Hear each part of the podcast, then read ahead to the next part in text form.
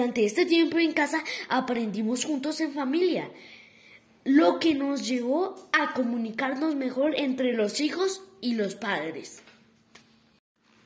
Tienes toda la razón, Samuel. Aunque al principio fue todo un reto, ejercitamos nuestra paciencia y entendimos la valiosa labor de los maestros y maestras.